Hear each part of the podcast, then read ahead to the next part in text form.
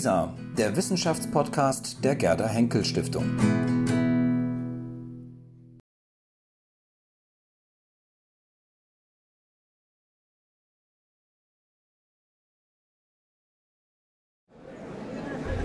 Ja, meine sehr geehrten Damen und Herren, wir sind ein ganz bisschen in Verzug und nach der ersten Veranstaltungsteil, also nach dem politischen Auftakt, darf ich Sie jetzt zu einem Gespräch über Revolution und Reformation in der Musik einladen. Das Thema ist durchaus doppeldeutig zu verstehen. Zum einen ist die Musikgeschichte selbst geprägt von einem stetigen Wechsel von revolutionären und reformatorischen Veränderungen, sei es in Gestalt der Produktionsweisen oder auch ganz unterschiedlicher Klangsprachen, die sich ausgeformt haben. Zum anderen hat sich die Musik auch immer ganz unmittelbar in den Dienst politischer Revolutionen gestellt. Wir haben das ja vorhin schon in, den, in dem wunderbaren Auftakt durch Hanna Schigula gehört.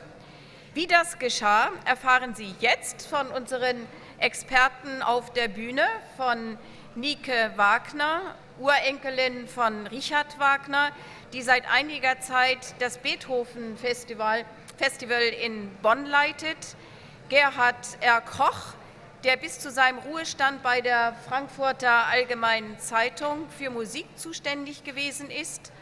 Und das Gespräch leitet Ernst Osterkamp, Akademiemitglied, Literaturwissenschaftler, Goethe-Experte und natürlich Musikliebhaber. Ganz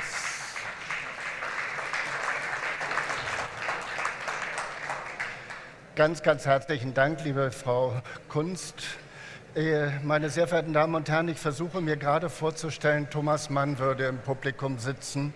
Es ist ein überaus reizvoller Gedanke, einen solchen großen Musikkenner unter uns äh, wissen zu dürfen.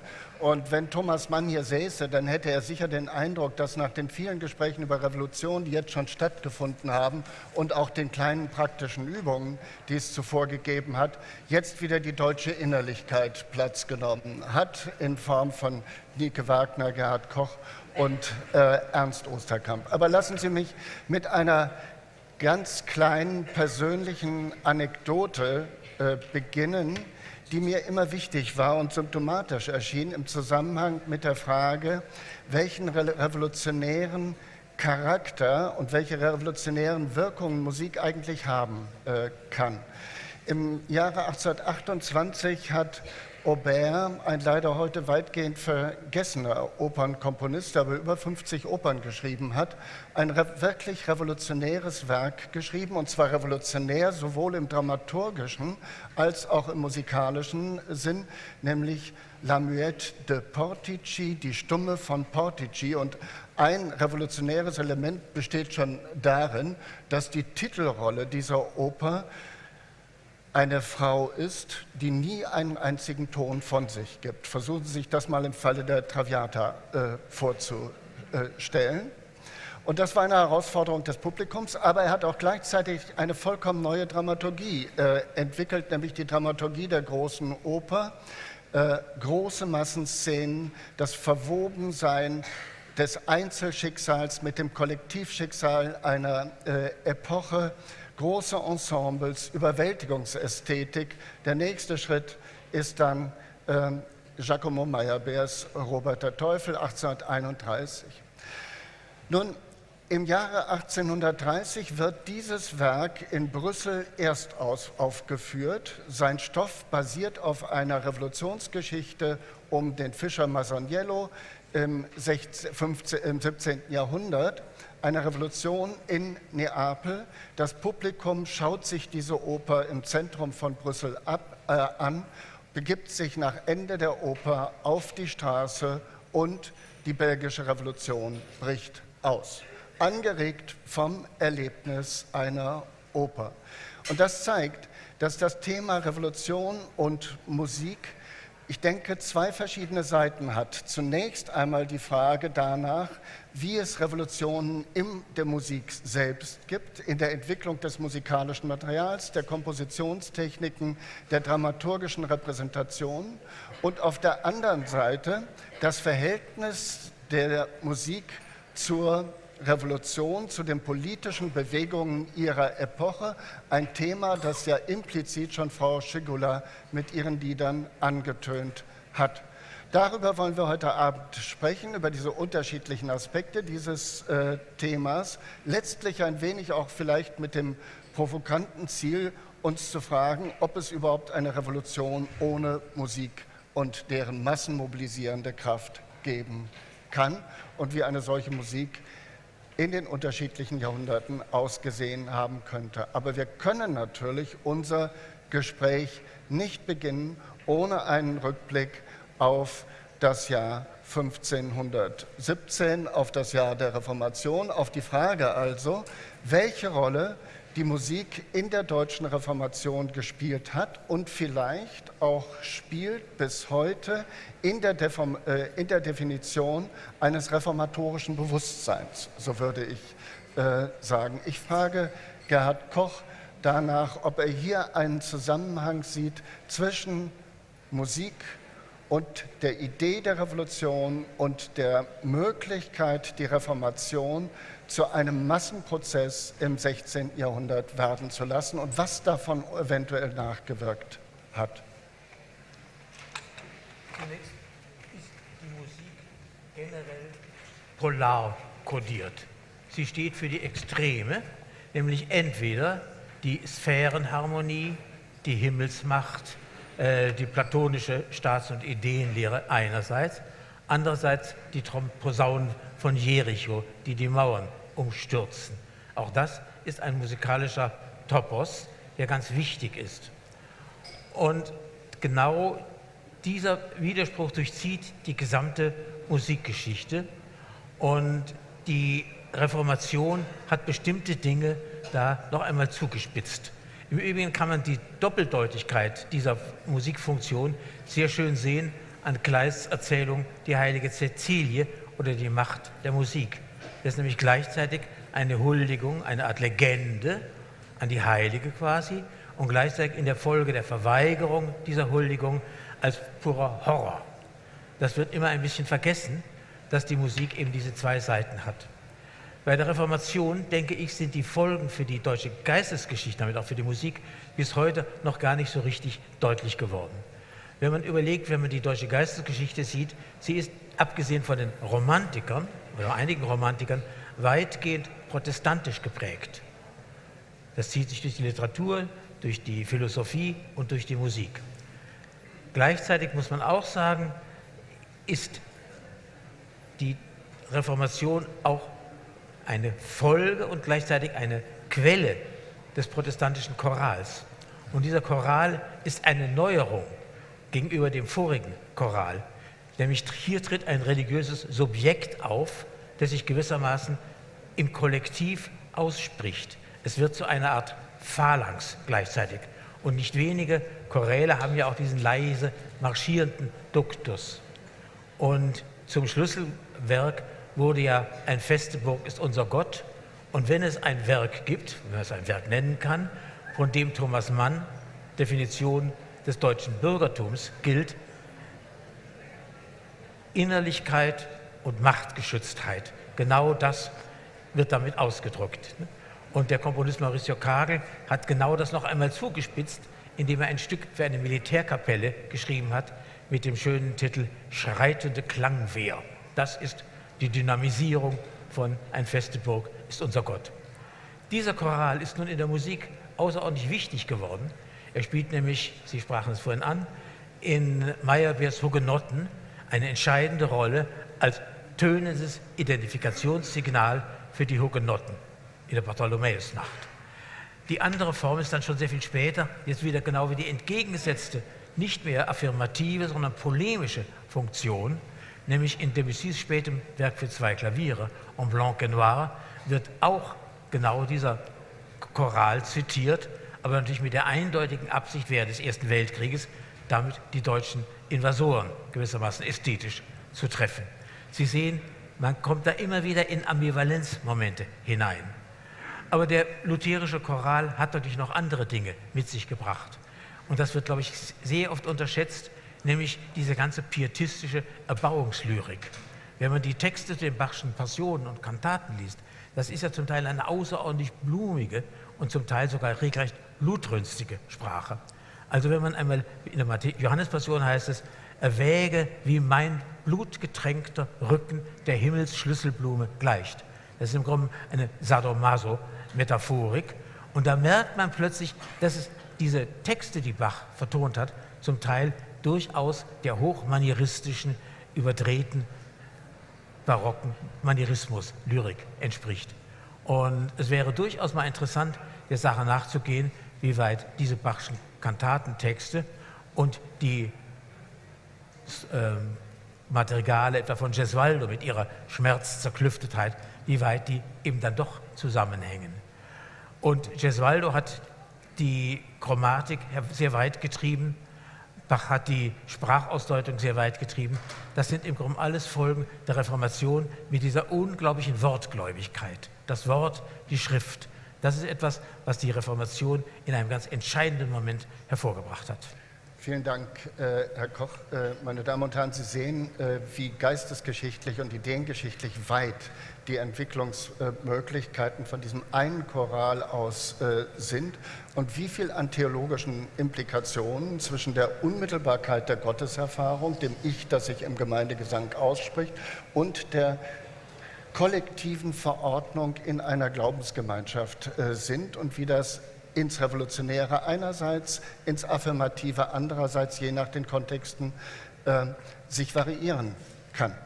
Die bedeutendste Reformation, äh, kleinen, nun eben Revolution der frühen Neuzeit ist die französische Revolution.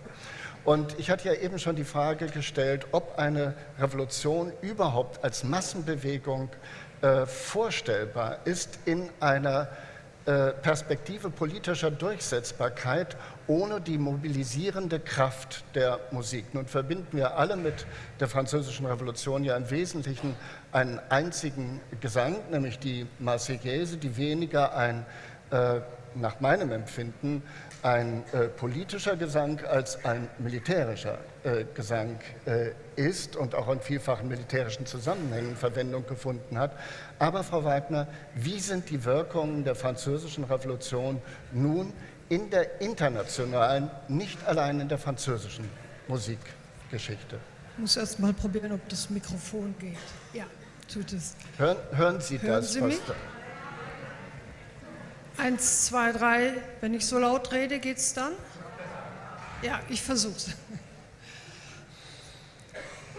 Ähm, ja, den Einstieg finden. Französische Revolution, die Mutter aller Revolutionen. Die Französische Revolution hat, hat es zu Wege gebracht, dass wir überhaupt den Begriff einer politischen Musik denken können. Insofern die Revolution auch neue Formen von Musik hervorgebracht hat. Diese Revolution, die französische Revolution. Machen wir es mal ganz einfach. Eine Revolution ist ein sozialer Umsturz. Er will bemerkt werden, er will gehört werden. Er bringt, und das ist der Fall in Frankreich, zunächst die populären Formen hervor. In Frankreich waren das besonders äh, das Chanson, der Refrain ähm, und kleine Marschlieder. Zugleich hat die Französische Revolution aber eine Form hervorgebracht, die sich dann in die Kunstmusik übertragen hat. Die Musik ging raus aus den Salons. Die Musik hat Breitenwirkungen entfaltet. Die Apparate, die orchestralen und die choristischen Apparate vergrößerten alle ihre Dimensionen. Und es wurde thematisch etwas Neues gefunden, und zwar der Trauermarsch kommt aus der Französischen Revolution als Lied für die gefallenen Helden. Berühmt geworden ist zum Beispiel François-Joseph Gossecks Marche lugubre für den Gefallenen, für den toten Grafen Mirabeau. Das gab es bis dahin nicht. 400.000 Leute sind in Paris diesem Begräbnis gefolgt, das muss ich mal vorstellen. Und dieser Marsch Lugubre hat neue Timbres erfunden. Die Bläser sind verstärkt worden, Trommeln kamen hinzu, ein marschartiger Rhythmus, düstere Klangfarben. Das interessiert uns insofern, als wir wüssten, von diese, diese ganzen französischen Revolutionsmusiken sind zum großen Teil nicht oder schlecht rezipiert worden in Deutschland. Ich glaube, erst die marxistische Musikwissenschaft hat sich darum äh, verdient gemacht, die auszugraben.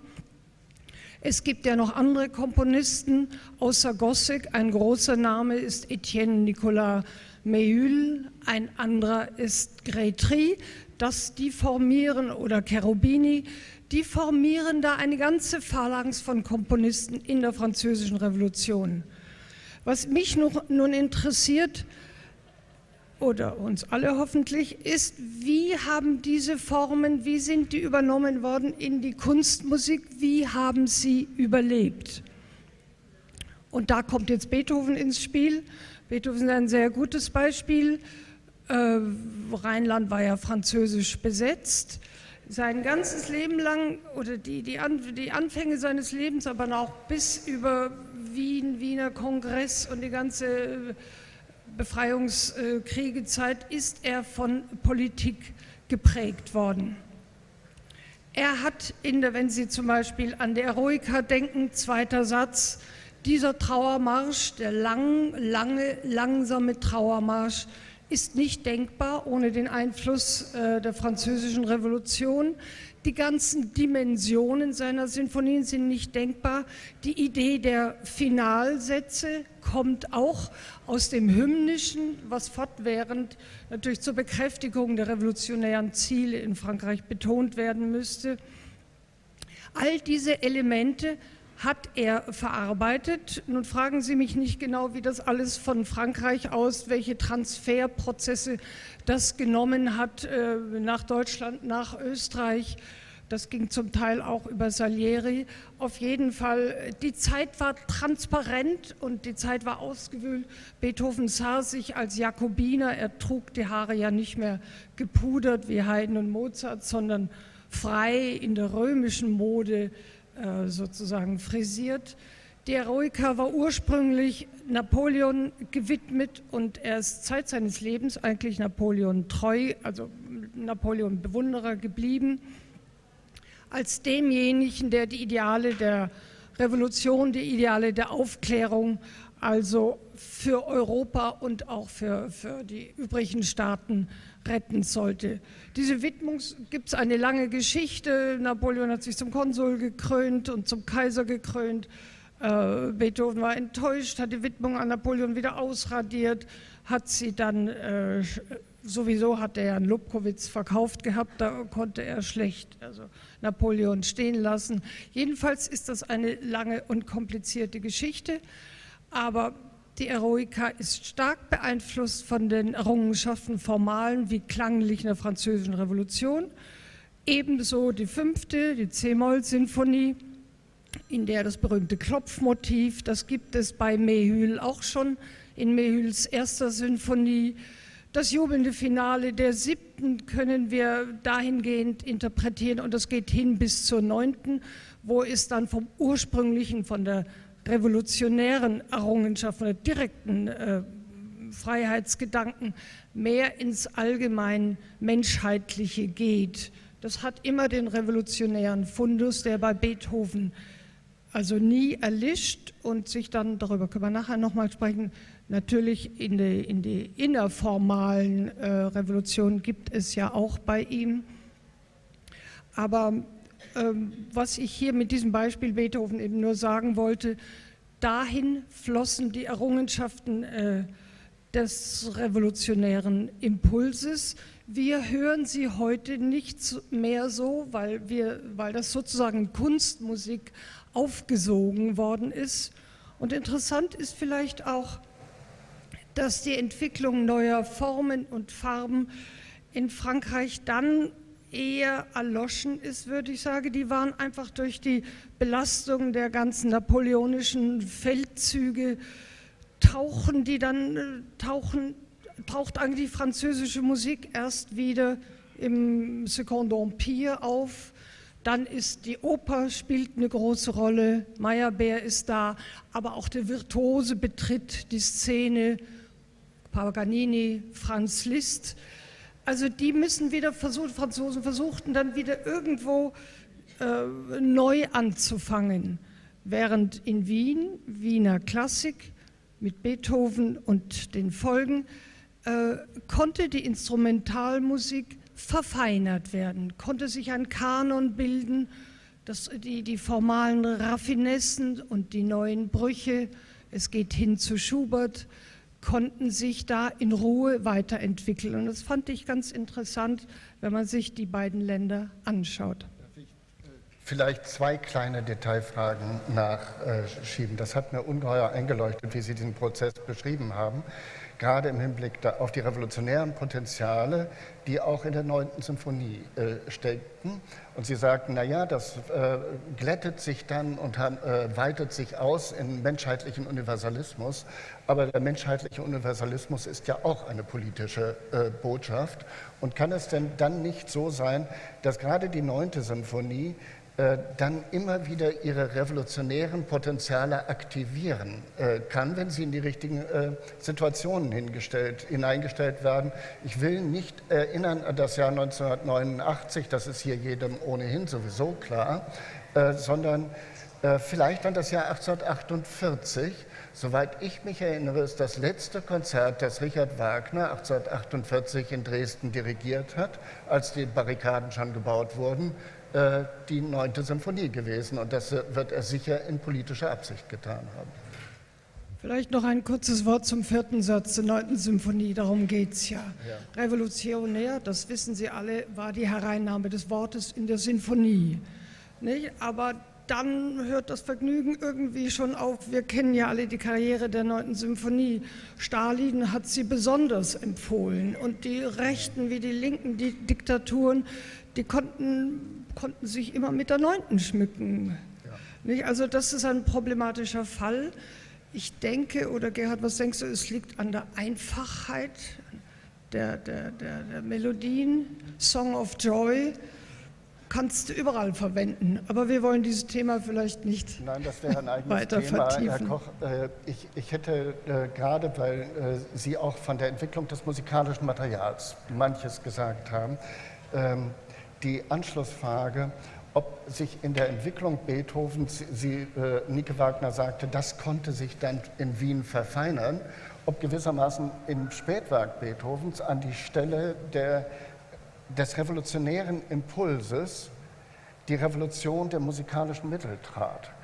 Also äh, Opus 111, äh, Opus 132, die späten Streichquartette, dass gewissermaßen die revolutionären Impulse gar nicht mehr als politische, sondern als Impulse zur Veränderung und Erweiterung der musikalischen Ausdrucksformen der Gestalt, dass letztlich sämtliche Implikationen der menschlichen Gefühlswelt, aber auch der menschlichen intellektuellen Entwicklung im musikalischen Material und in dessen Entwicklung selbst sich reproduzieren ließen. Ich möchte mich mal ein klein bisschen unbeliebt machen und äh, dieses Zitat aufgreifen, dass die Revolution ihre Kinder frisst. Man könnte im Zusammenhang mit der Beethoven-Rezeption auch auf die Idee kommen, dass die Beethoven-Rezeption zwar nicht die Werke Beethovens gefressen hat, aber sie zumindest in Marmor gegossen hat oder verfestigt hat. Denn das ist eine Entwicklung, die im 19. Jahrhundert einsetzte und die Beethoven zu einer Ikone machte, zum Titan und interessanterweise ist diese Verklärung Beethovens relativ seitengleich von links und von rechts. Er wird für den Deutschnationalen wird er reklamiert, aber auch von den Linken, von Hans Eisler zum Beispiel. Und übereinstimmend äh, wird immer Beethovens Männlichkeit betont. Es ist ein so männlicher Komponist. Nun habe ich die Erfahrung gemacht, dass man erstaunlicherweise gar nicht so furchtbar viele Frauen findet, die auch von Beethoven immer so völlig begeistert sind und sich über Beethoven-Interpretation, die richtige Beethoven-Interpretation, so ereifern können. Da ist irgendetwas passiert in der Beethoven-Rezeption, wo, sagen wir mal, die wirklich frischen und, sagen wir mal, ich sage jetzt mal durchaus politisch jakobinischen Impulse, die der mittlere Beethoven ja durchaus hatte, dass die sozusagen immer mehr gekappt worden sind zugunsten des Monumentalen. Ich kenne im Grunde kein einziges Werk von Beethoven, das wirklich monumental ist, das ist eine reine Legende. Ne? Und stattdessen wird in den letzten, sagen wir mal, 15 Jahren der späte Beethoven radikal entpolitisiert und zum reinen Reich der Metaphysik gemacht. Das Spätwerk wird unglaublich fokussiert, ich würde sagen fast fetischisiert. Und jeder Pianist, der sich auf sich hält, spielt selbstverständlich die fünf letzten Sonaten und die Diabelli-Version und jedes ordentliche Streichquartett spielt die letzten Quartette. Im Grunde genommen der frühe und mittlere Beethoven geraten da fast ein bisschen ins Hintertreffen. Und das ist natürlich eine ganz bedenkliche Entwicklung. Man konnte zum Beispiel bei einem Finale wie, der, wie dem der, der fünften immer noch, sagen wir mal, interpretieren, zum Schluss in diesem C-Dur-Taumel, da strömt sozusagen das gesamte revolutionäre, befreite Volk aufs Marsfeld. Das war so eine Interpretation. Davon kann, ist heute nicht mehr die Rede. Diese, diese ganze Metaphorik ist völlig verschwunden. Beethoven ist sozusagen eine Art semantisch-ideologischem Overkill äh, erlegen. Die Sache wiederholt sich für mich auf eine ganz seltsame Weise, nämlich in der Rezeption von Luigi Nono, der ja auch einer der äh, herausragenden Figuren einer politisch äh, initiativen Musik war. Und dann kam 1980 die Wende mit dem Streichquartett und dann ging alles immer mehr nach innen. Und es gibt so und so viele Nono-Fans, die wirklich den frühen und mittleren Nono auch schon gar nicht mehr kennen, sondern nur noch sozusagen, wenn sie das Quartett hören oder den Prometheo hören, also in eine Art metaphysische Trance verfallen. Was ich auch für eine völlige Verfälschung finde, denn man wird immer wieder feststellen, selbstverständlich ist beim frühen Nono wie beim frühen Beethoven der späte schon enthalten und im späten Nono Beethoven der frühe ebenfalls ebenfalls mit.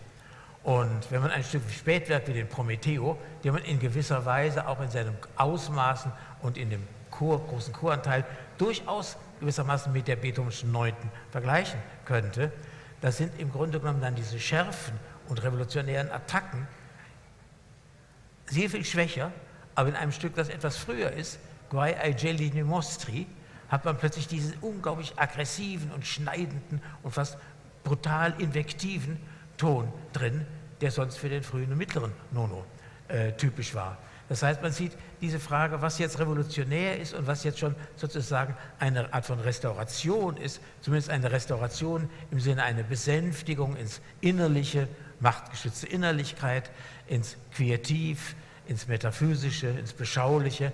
Das finde ich eine ganz merkwürdige Entwicklung und die lässt eben doch daran zweifeln, ob im Augenblick ein revolutionäres Potenzial da ist, weil es eben so geflissentlich irgendwo weggedrängt wird. Das sind jetzt Perspektiven weit ins 21. Jahrhundert hinein, die Sie entworfen haben, äh, Herr Koch. Ich bin da sehr dankbar dafür. Aber äh, ich muss die Gelegenheit ausnutzen, dass Nike Wagner neben mir sitzt und sie wird es begreiflich finden, dass ich sie insbesondere auch nach dem Verhältnis Richard Wagners zur Revolution äh, frage. Denn äh, das Werk äh, Richard Wagners ist eigentlich vom Anfang an bestimmt von Figuren der Revolution, vom Rienzi bis zum äh, Siegfried. Es ist in der Entwicklung des musikalischen Materials ein revolutionäres Werk und es ist ein politisch denkender Künstler, der Politik nicht denken kann, äh, ohne gleichzeitig an die Herstellung der Ermöglichungsbedingungen seiner Musik zu denken. Vielleicht ist das das eigentlich Revolutionäre bei ihm, dass, wenn er politisch denkt, er sich Zustände wünscht, die das äh, Kunstwerk der Zukunft ermöglichen. Wie sieht das aus? Wie ist das komplex zusammengefügt? Das Wort komplex ist ganz sicherlich richtig gewählt. Was immer man über Wagner sagt, das Gegenteil ist auch ungefähr wahr. Das müssen wir jetzt einfach mal äh, so äh, hinnehmen. Irgendwann festigt sich dann oder entscheidet man sich für den Wagner, den man mag. Und ich habe mich für den Revolutionär Wagner entschieden. Und da gibt es sehr gute Gründe, obwohl sie mir alle nachweisen können, dass er sozusagen Den klassischen Revolution ist an sich Antithese und verrät sich im Einverständnis. Man kann das auf Wagner projizieren und sagen, äh, früher war er, die Antithese war die Revolution und mit, den, mit seinen revolutionären Schriften zum Beispiel, dann am Ende des Lebens äh, König Ludwig, die Regenerationsschriften, der Deutschnationalismus, Antisemitismus war ohnehin schon da. Also man, man kann so einen Wackelwagner machen, aber wie gesagt, ich habe den Revolutionär Wagner sehr viel lieber und nichts ist auch unwahr an diesem Bild, selbst wenn man den Wagner durchzieht bis zum Parsifal, vom Rienzi bis zum Parsifal. Fangen wir doch mal mit dem richtigen Revolutionär an. Wagner ist wenigstens ein Komponist, der sich physisch und rhetorisch in die Sozialrevolution eingemischt hat und aktiv beteiligt hat. Wir sehen ihn da oben in Dresden in der Kreuzkirche aufgeregt die nahenden preußischen und königstreuen Truppen, also beobachten und äh, ich glaube, er hat irgendwelche Kassiber hinuntergeschmissen.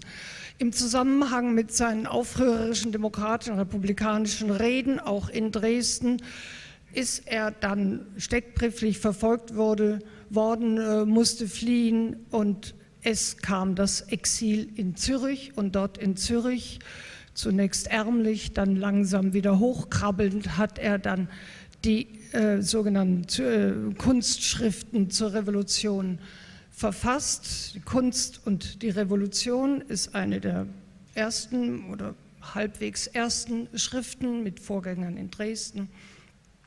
Ja, er sieht Gesellschaft und Kunst zusammen. Eine neue Kunst kann es nicht geben ohne eine revolutionär umgeforstete Gesellschaft. Und in Kunst, mit Kunst meint er, das sagen jetzt die bösen Zungen, aber falsch ist es nicht, meint er natürlich sein Theater, er meint die Oper, er meint das Medium, auch wenn er zum Teil natürlich immer alles, immer gleich revolutionieren will, die ganzen Kunstsparten, weil er sich wehrt äh, gegen den äh, Unterhaltungsfaktor, der wie er meint, in seiner Zeit durch die Herrschaft des Geldes, durch die betriebswirtschaftlichen Dinge äh, die Kunst bereits korrumpiert haben. Also er sagt Kunst im Allgemeinen, meint aber sicherlich hauptsächlich sein Operntheater. Ja, diese Dinge finde ich richtig, die sind gut. Sie sind überzogen. Ein Künstler darf überzogen sein. Nicht? Da kommt die berühmte Happening-Vision, wie er sein, ein Theater aufschlagen will, aus, das nur aus Holz besteht. Und nach der Aufführung seines Rings wird es also abgefackelt. Also besser ein, ein Vorläufer aller Happenings, die es nur gegeben hat.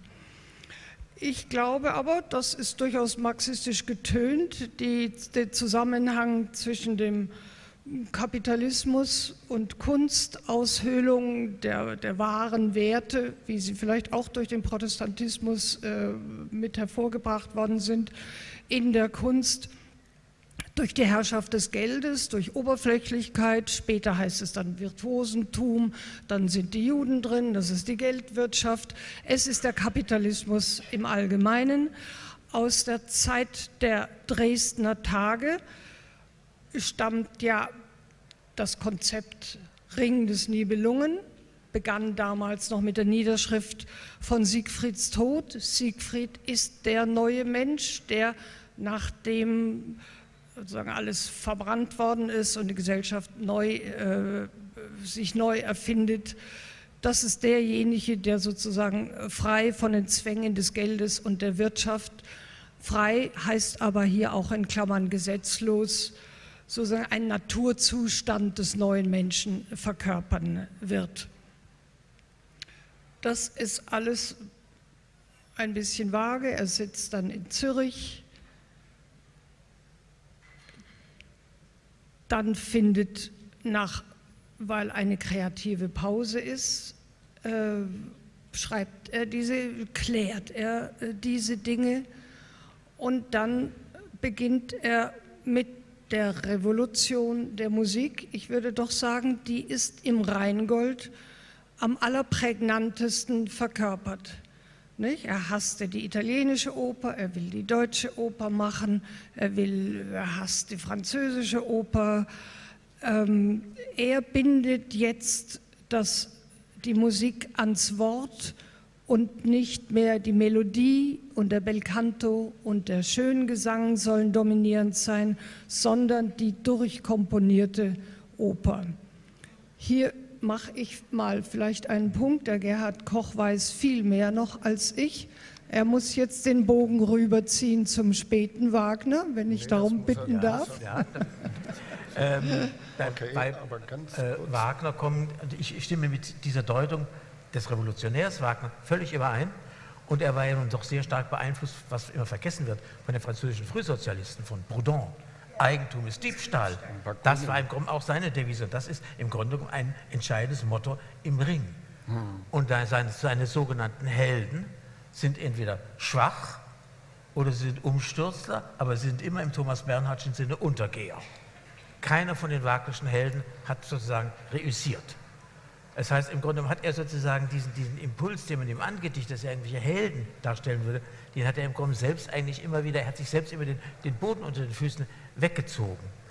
Und zu den äh, vielen Texten von Wagner würde ich auch noch sagen, auch das ist natürlich, so kurios das klingen mag, natürlich eine Spätfolge des Protestantismus. Wagner kam aus Leipzig. Er hat wirklich in Wort und Schrift gedacht. Deswegen hat er so viele Texte geschrieben. Er hat unterbrochen geredet, Vorträge gehalten, Schriften noch und noch geschrieben. Und auch die Wagnerschen Texte zu seinen Musikdramen sind in ihrer Art durchaus große Literatur. Es ist ein ganz großer Fehler, sich über bestimmte Stabreime und so weiter lustig zu machen. Das sind ganz große, ernste Texte. Und zum Beispiel gerade im zweiten Akt Tristan, dieser äh, Diskurs über Identität, das ist eine hochdifferenzierte Reflexion und hat sozusagen mit Erotik zwar zu tun, aber nicht wirklich. Und man darf auch nicht vergessen, dass Wagner im Gegensatz zu dem Bild, das man oft hat, mit dem wilhelminischen Kaiserreich überhaupt nicht glücklich war. Er wollte ja sogar noch nach Amerika auswandern, würde er heute ganz bestimmt nicht tun. Und äh, er hat im Grunde, auch das ist erst vor einigen Jahren mal entdeckt worden, er hat sogar einmal gesagt, wenn es eine Kraft gäbe im wilhelminischen Deutschland, mit der er sich politisch noch am ehesten identifizieren könnte, wäre es tatsächlich die damals noch junge Sozialdemokratie gewesen. Und selbst wenn ein, eine Institution wie Bayreuth, selbst wenn man, er hat sich da natürlich mit dem König äh, liiert, er hat sich seine Geldgeber besorgt und so weiter, aber im Grunde genommen war es ein revolutionäres Konzept. Es war ein völlig anderer Begriff von Oper und es war ein völlig anderer Begriff von Theater. Es war ein Theater, das nicht mehr in der Stadt war, kein Residenz- und Hoftheater. Es war kein Rang- und Logentheater. Es war im Grunde genommen alles von Grund auf neu konzipiert. Und Wagner hatte sogar die Idee, dieses Festspielhaus nicht als ein festes steinernes Haus, sondern gewissermaßen als mobiles, als ein hölzernes Gehäuse, eine Art Zirkuszelt so zu verstehen, um es sozusagen allen zugänglich zu machen. Und man muss dazu leider sagen, dass im Grunde diese nationalistische, auch antisemitische Verhärtung äh, in Bayreuth im Sinne dieses obersten Tempels der deutschen Kunstreligion eigentlich im Grunde genommen erst Ende des 19. Jahrhunderts, also lange nach Wagners Tod, einsetzte. Aber jetzt muss man im Zusammenhang damit sehen, es gibt natürlich auch einen Gegenentwurf. Ich würde sagen, Bayreuth, das war wirklich ein, sagen wir mal, zumindest mal extrem reformatorisches Konzept. Das Gegenstück hat man dann gesehen und im Augenblick gibt es, finde ich, äh, analoge Tendenzen. Die Salzburger Festspiele, die wurden 1921 gegründet, mit einer eindeutig restaurativen Absicht. Also Hofmannsthal, Strauß und Max Reinhardt wollten da jetzt sozusagen wirklich ein ungefährdetes Weihefestspiel anderer Art, wo sozusagen die edelsten Werte der deutschen Traditionskultur gefeiert werden. Alles, was die Gegenwart betraf, sollte künstlich herausgehalten werden. Und nicht zufällig hat sich gerade Karl Kraus besonders auf dieses Salzburg so furchtbar eingeschossen. Ich würde gerne noch einen Gedanken aus der frühen Schrift, äh, das Kunstwerk der Zukunft, äh, herausgreifen, weil mir das auf etwas Grundsätzliches im Verhältnis von Revolution und äh, Musik hinzudeuten erscheint. In gewisser Weise hat sich diese Dialektik in ihrer Geschichte der Bayreuther Festspiele schon ein bisschen angedeutet. In dieser Schrift von 1848, in der ja die schärfsten Bekenntnisse zur Revolution beim jungen Wagner sich finden und wo auch geradezu eine, eine Besessenheit von der Idee der Zerstörung äh, formuliert wird. Bakunin steht im äh, Hintergrund, steht aber auch der Satz, das Kunstwerk der Zukunft wird konservativ sein. Das heißt, dass der Revolutionär, wenn er die politischen Bedingungen dafür geschaffen hat, dass die neue Tragödie als welche er sich die Wiedererweckung der Oper vorgestellt hat, tatsächlich Wirklichkeit werden kann, dann das Kunstwerk selbst gewissermaßen eines ist, das der Feier des schönen Lebens und der Feier des ganzen Menschen dient und damit konservativ wird. Und da möchte ich in diesem Zusammenhang doch noch einmal eine Perspektive ins 20. Jahrhundert äh, werden. Was wird aus den revolutionären Werken, wenn die Erreichung der Utopie nach dem Akt der Revolution behauptet wird. Stichwort russische Revolution und Musik. Da haben wir den jungen Schostakowitsch, der diesen Geniestreich der ersten Symphonie äh, hinhaut, eines der frechesten und lustigsten und expressivsten und für mich musikalisch revolutionärsten Werke des frühen 20. Jahrhunderts. Und dann haben wir die Situation, dass behauptet wird, ja, jetzt ist ja alles gut und jetzt musst du gewissermaßen das politisch Erreichte mit deinen musikalischen Mitteln feiern und dann kommen solche Werke zustande wie die zehnte und die zwölfte äh, Symphonie, die ins Affirmative umschlagen. Und ich frage mich, ob das nicht eine grundsätzliche Dialektik äh, ist, äh, die in, in äh, äh, in dem, in dem äh, Bestreben stehen könnte, äh, das Kunstwerk politischen Zwecken und seien sie revolutionärer Art zu unterwerfen. Ich würde sogar so weit gehen, dass man ähnliche Dialektiken selbst bei dem revolutionärsten Opernwerk des 20. Jahrhunderts vielleicht identifizieren kann oder dem Werk, das sich am entschiedensten zur Revolution bekennt, nämlich Luigi Nonos Al Gran Sole weiß nicht, wie Sie über diesen Gedanken oder wie Sie dieses Verhältnis äh, sehen, meinetwegen auch an den Werken der, äh, der russischen Revolution. Ähm, kurz zu den Werken der russischen Revolution, wo wir ja deutlich zwei Perioden unterscheiden. Es gibt die frühe russische Avantgarde, wo sich technischer Fortschritt und künstlerischer Fortschritt, politischer Aufbruch, alles miteinander verbindet. Das ist der junge Schostakowitsch. Das ist auch äh, teilweise Prokofjew, der aber 18 äh, dann ausgewandert ist äh, nach Amerika. Das sind diese Maschinen, maschinellen, fantastischen Musiken eines Mossolow. Das sind die Ballettmusiken, die dann entstehen.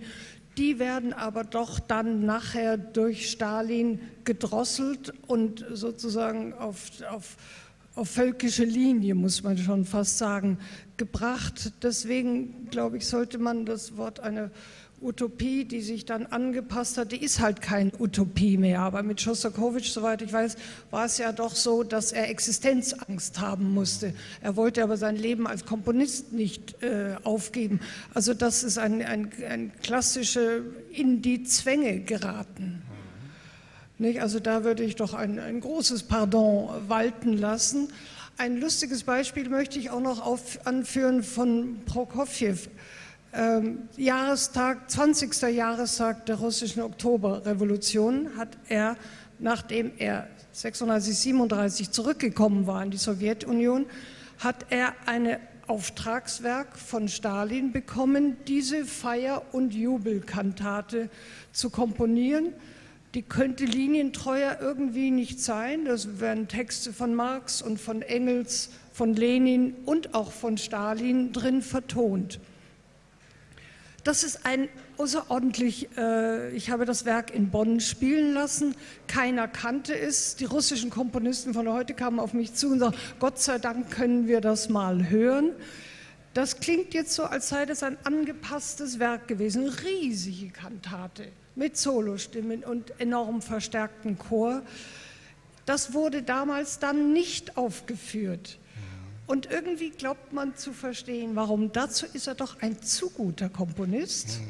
Das Werk kann man jederzeit aufführen. Das ist hinreißend, originell, äh, mit seinen rhythmischen Eigenheiten, die einen durchaus vom Stuhl äh, reißen. Und, aber da muss die Partei gespürt haben oder sich gesagt haben, vielleicht sind da doch Ironien enthalten.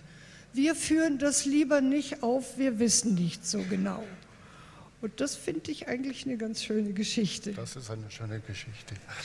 Herr Koch, Musik und die 68er-Bewegung. Das ist ja ein gewaltiges Spannungsfeld vom ausgehend vom Satz von Pierre Boulez, brennt die Opernhäuser nieder, also radikaler Bruch mit den äh, traditionellen Formen bürgerlich repräsentativer Musikkultur. Und auf der anderen Seite entschiedene musikalische Innovationspotenziale, die sich nicht traditionell nur im Konzertsaal realisiert haben, sondern meinetwegen in Woodstock viel stärker als äh, in, in manchem äh, Kammermusikzusammenhang. Äh, ich bin jetzt einfach mit der Inauguration von dem neuen Präsidenten massiv daran erinnert worden, wie Jimi Hendrix 1969 in Woodstock aufgetreten ist und das Star Spangled Banner so gespielt hat, dass es am Ende in Trümmern äh, lag, weil es einfach eine, äh, ein musikalischer Kommentar zum Vietnamkrieg gewesen äh, ist. Also formuliert im Bewusstsein eines Popmusikers aus dem Bewusstsein heraus, dass politische Bewegungen nicht ohne Einfluss auf die Entwicklung der musikalischen äh, Tendenzen äh, sein dürfen, geradezu. Wie stellt sich das auch in Ihrer Erinnerung als alter 68, äh, alter 68er, der immer ein junger 68er ge geblieben ist, dar? Also ich würde mal eine These wagen, die da nicht ganz neu ist, dass im Grunde genommen die Kunst am produktivsten ist in den Phasen kurz vor der Revolution. Während der Revolution hat sie nicht, unter Umständen nicht so furchtbar viel zu sagen. Danach kommen unter Umständen die, die Nachwirkungen, Nebenwirkungen, die man so nicht beabsichtigt hat. Aber davor ist es interessant. Und zum Beispiel der erste Film des italienischen Regisseurs Bernardo Bertolucci, trug den charakteristischen Titel Prima della Revoluzione, vor der Revolution. Und es gibt 1972 entstand eine lange, eine große LP-Kassette mit Werken der Cage-Schule, mit Texten von Heinz-Klaus Metzger, mit dem Titel Music Before Revolution. Das sind alles sozusagen Symptome, die zeigen, es hat in der Musik oder in der Kunst generell hat es so ein, so ein Vorwegwetterleuchten gegeben, das dann aber in der Folge selbst dann gar nicht so manifest wurde. Und dann gab es natürlich auch verschiedene Stufen. Dann gab es zum Beispiel die Entwicklung der Avantgarde in ihrer, sagen wir mal jetzt, Selbstzweckhaftigkeit, der Darmstädter Serialismus, die Konstruktion als oberste Kategorie. Dann gab es plötzlich die äh, Aleatorik, die Krise des Werkbegriffs. Das ist ja eine ganz entscheidende Sache, die in all diese Dinge hineinspielt. Denn wenn man das Werk als Werk nicht mehr absolut akzeptiert, dann dringt sozusagen ja das Leben in die Kunst ein. Dann ist ja ein unberechenbares Moment dabei. Und so kam eben dann auch, ich würde sagen, so um 65, 66, es fing nicht erst 68 an, kam plötzlich diese Politisierung der, der Künste. Und entscheidend in, in, aus deutscher Perspektive war zum Beispiel Hans-Werner Henze, der nach der Uraufführung der Wasserrieden in Salzburg. Das war sozusagen der absolute Scheitelpunkt, wo die Sache dann kippte. Das war der, in, der Höhepunkt einer absolut restaurativen Kultur. Ein großes antikes Sujet, ein Riesenapparat, meisterhaft, alles, alles, alles groß und groß und groß. Und danach sagte äh, Henze, so kann und will ich nicht weitermachen. Und dann entdeckte er sein Herz für die, sagen wir mal, frühen 68er, für die Studentenbewegung. Bei Nono fing das ähnlich an. Der, für den war der Mai 68 in Paris eine ganz entscheidende äh, Impulslage. Und da entstand so etwas wie eine politische Musik, die aber immer noch versuchte, an bestimmten Traditionen der Avantgarde weiterzuentwickeln, vor allem bei Nono. Während es gleichzeitig, das ist hier, glaube ich, in Berlin vielleicht noch stärker nachvollziehbar als in anderen, es gab natürlich dann auch den Gegenentwurf der Musik von Hans Eisler. Also ein Schönberg-Schuler, der plötzlich sich parteiisch für die kommunistische Partei engagiert und plötzlich sagt, ich schreibe jetzt lieber Massenkampflieder als elaborierte Zwölftonkammermusik. Mhm. Und zwischen diesen Polen hin bewegt sich das hin und her. Und man kann gar nicht so sagen, das eine ist das eine, das eine ist das andere. Das hat sich immer gegenseitig befruchtet. Und ich würde sagen, eine Sache, die man auch nachträglich sich immer wieder deutlich macht, im Gefolge von 68 kam ja diese Idee auf, dass man sozusagen sinnvolle, spontane Kollektivaktionen machen kann, die nicht destruktiv sind, die zu etwas wirklich Wichtigem führen. Und deswegen ist in den frühen 70er, späten 60er und frühen 70ern diese Fülle von Improvisationsensembles entstanden. Beispiel Stockhausen Ensemble für äh, intuitive Musik. Stockhausen war bestimmt kein Linker, aber das war sozusagen ein Moment, wo man sagte, hier können wir im Kleinen etwas realisieren, was vielleicht sich auch im Großen auswirkt.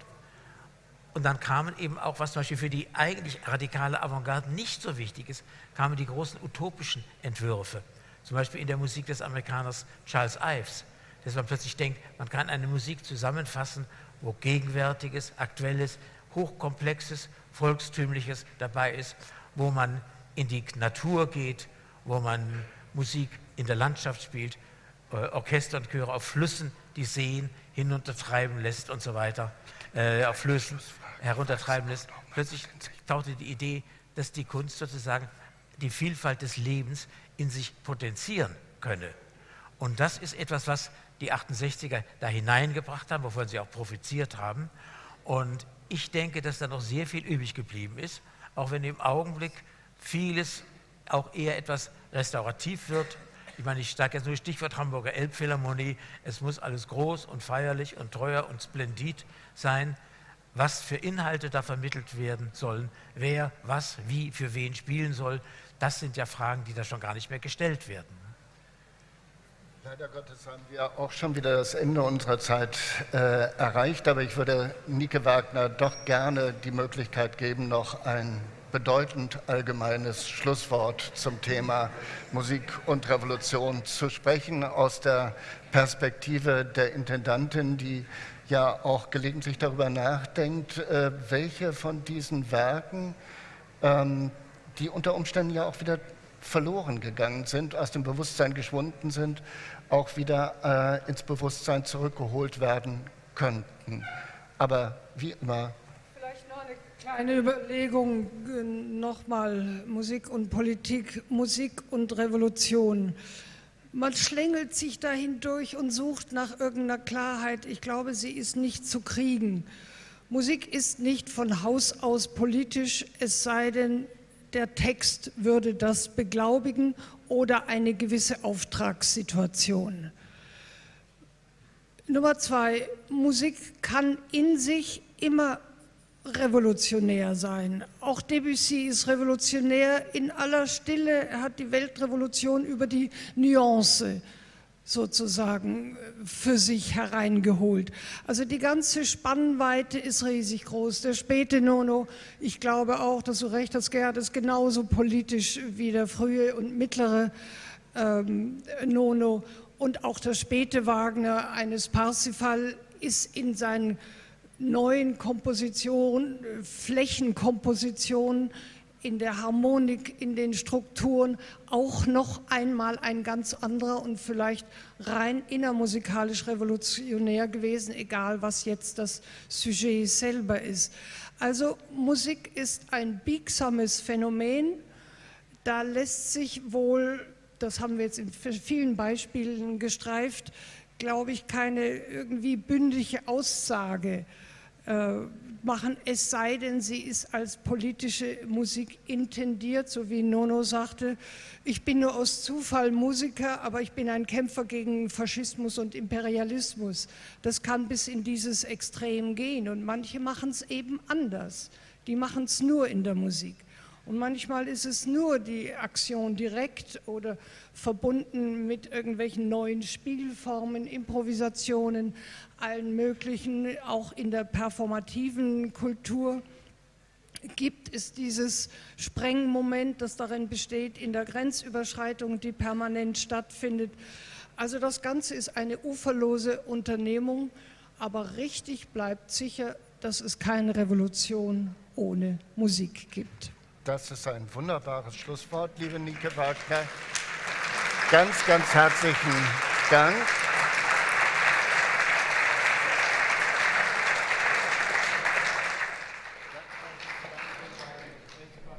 Ganz herzlichen Dank aber auch Ihnen, dass Sie sich diesem Thema der deutschen Innerlichkeit äh, so aufmerksam gewidmet haben.